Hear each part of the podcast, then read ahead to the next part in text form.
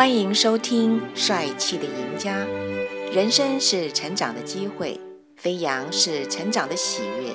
请听李博士为您分享信息。第二里路的威力。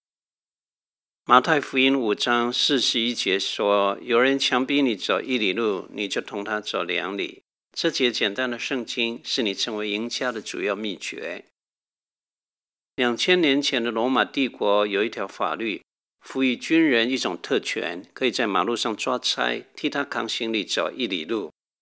大部分的人碰上这种事，只会当作倒霉，扛完了行李，走了一里路，完成了法定的责任，就把行李扔下。一走了之。如果你肯主动替他走第二里路，罗马军人会对你刮目相看，你就有机会为信仰做见证。现代的人使用这个典故说，额外的第二里路是成功的秘诀。如果你肯走第二里路，你就能够创造个人特色。第一里路是法律，第二里路是恩典；第一里路是责任，第二里路是爱心。第一里路是现象，第二里路是原理；第一里路是工作，第二里路是热忱。肯多走第二里路的人，总有一天会成功的。贝尔发明了电话，这是人尽皆知的历史事实，但却很少人知道，德国的莱斯一个老师几乎发明了电话，可惜莱斯的机器只能传口哨声和狗叫声。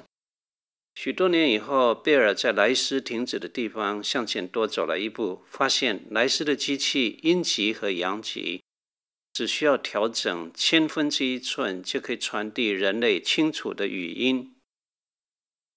贝尔多走了第二里路，调整了千分之一寸，成为历史上伟大的企业家。你想出人头地？你只要在某个领域比一般的人更卓越突出，你就有机会展翅高飞。卓越就是在常人停止的地方，你多走一步；常人放弃时，你多坚持一回。看魔术，一般的人看见了娱乐，赢家看见了手法；看小说，一般的人看见了文笔，赢家看见了布局。